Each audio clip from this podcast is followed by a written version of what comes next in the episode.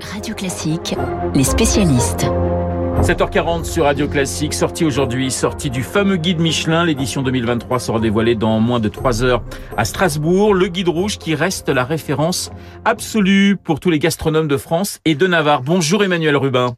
Bonjour. Vous êtes critique gastronomique au Figaro. C'est toujours un, un moment à part, l'apparition du, du, guide Michelin et de, de ses étoiles, un moment euh, que l'on redoute, que l'on attend du côté des grands chefs? Ah, ça oui, on peut le dire ça, on peut leur accorder ça. Ça reste un temps suspendu dans la vie d'un grand chef, enfin du moins de ces chefs qui aspirent euh, au Graal, c'est-à-dire à d'abord une étoile, à deux peut-être et à trois rarement, mais quand la troisième étoile tombe, pour eux, c'est effectivement euh, l'affaire d'une vie. quoi. C'est peut-être ça d'ailleurs qui est le souci, c'est quand tout devient l'affaire d'une vie.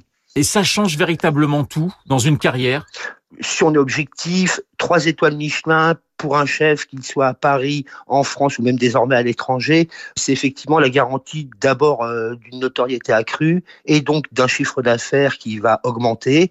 Ça concerne vraiment les chefs qui aspirent, euh, j'allais dire, j'allais les comparer à des athlètes de haut niveau, c'est-à-dire à ces chefs qui préparent la troisième étoile, qui euh, en font le but et l'objectif d'une vie, un peu comme certains coureurs ne visent et ne pensent leur carrière qu'en termes de médailles olympiques. Alors un guide qui est critiqué par euh, certains, encensé euh, par d'autres, hein, Emmanuel Rubin. Pour vous, il oblige à, à l'exigence permanente en, en cuisine? Quand on vise encore une fois ces étoiles, oui, c'est effectivement un engagement permanent, euh, des questions permanentes. Chaque détail du décor, du service, de l'accueil et bien évidemment de la cuisine, mais au-delà de la cuisine, les produits, la cuisson, la découpe, l'esthétique, tout doit être pensé, repensé plusieurs fois par an, en tout cas au moins deux fois par an, printemps, été, automne, hiver. C'est une espèce d'engagement constant. Euh, et d'ailleurs, certains chefs, au bout de quelques années, préfèrent désormais lâcher leurs étoiles parce qu'ils savent qu'ils n'ont plus euh, ni les neurones, ni les antennes sorties, ni le physique pour accompagner une telle exigence. Euh, et d'autres, malheureusement, s'accrochent à leurs étoiles et lorsqu'ils les perdent, et cela arrive, bien c'est effectivement un traumatisme. C'est plusieurs visites dans un même établissement. Ça se passe comment concrètement pour un, pour un guide. Tout le souci de Michelin, parce que moi je suis ni un contempteur ni un turiféraire, tout le souci de Michelin, c'est qu'ils annoncent beaucoup de choses, mais qu'ils ne prouvent rien. Euh, d'abord, la méthodologie de Michelin, on ne la connaît pas. Ils ont beau euh, nous annoncer une manière de charte, ce sont des mots creux. oui à l'accueil, oui à la cuisine, mais comment la cuisine, comment l'accueil, comment le décor, on ne sait rien.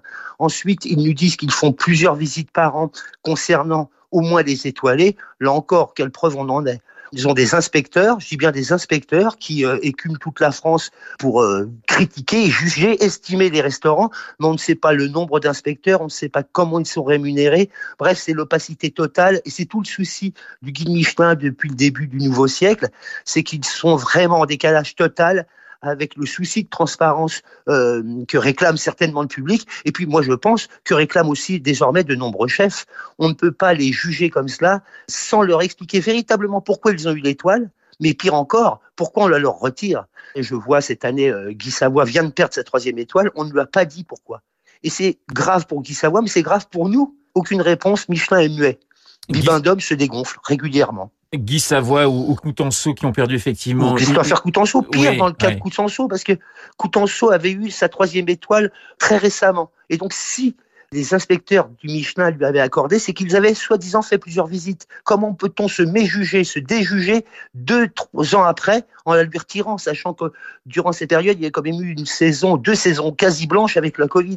Mais quand je vous écoute, Emmanuel Rubin, j'ai le sentiment que ce guide, il est incontournable, mais qu'aujourd'hui, c'est c'est presque trop de pression? Pour les chefs, certainement. D'ailleurs, encore une fois, euh, beaucoup, et ce fut une petite révolte, une petite fronde des chefs au début des années 2000, lorsque Alain Saint-Dérins ou, autres ont dit euh, nous, on n'en veut plus. Euh, non seulement ça nous amène vers une cuisine qui est peut-être pas tout à fait la nôtre, c'est une cuisine pour Michelin, pour l'étoile, mais nous, notre sensibilité profonde, est-ce qu'elle est encore là? Non. Donc, ils préféreraient rendre leurs étoiles.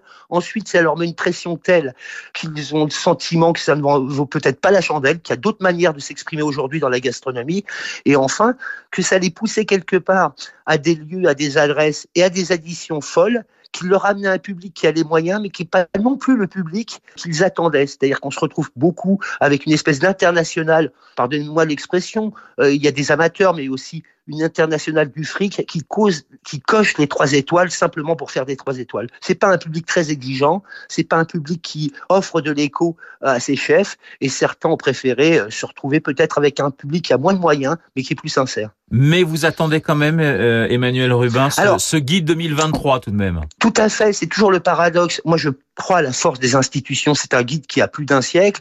Il a fait beaucoup aussi pour la gastronomie. Il n'est pas dit qu'il fera pas beaucoup demain, mais on le dit, gros livre rouge. Eh bien, comme tous les gros livres rouges, euh, il serait bon qu'il se révolutionne, du moins qu'il évolutionne, notamment dans sa manière de communiquer, autrement que par les bad buzz qu'il orchestre chaque année. Non, communiquer aujourd'hui d'abord par la transparence, nous expliquer comment il travaille, comment les moyens euh, sont accordés à ses équipes pour bien faire ce métier. Je rappelle que c'est plus de, c'est des milliers d'hôtels et de restaurants testés par an. Donc, s'ils les testent incognito en réglant leurs additions, ce sont des milliers et des milliers d'euros. Or, on sait très bien que l'économie n'y est pas. Tout ça, si Michelin ne le réforme pas, alors effectivement, c'est un guide qui va perdre de la vitesse. Euh, il le perd déjà dans ses ventes. Il a certainement décroché d'une jeune génération qui n'y comprend rien et qui ne veut plus avoir affaire à Michelin. C'est dommage. Moi, je crois à la force euh, de la critique et des, euh, et des grands guides à condition qu'ils se révolutionnent. Merci Emmanuel Rubin d'avoir répondu à mes questions. Emmanuel Rubin, critique gastronomique au Figaro, le guide Michelin 2003 dévoilé dans un peu plus de deux heures à Strasbourg. Dans un instant, le retour de Marc Bourreau et de son journal imprévisible. Marc qui prend le large ce matin. Pourquoi? Réponse dans deux minutes. Il est 7 heures.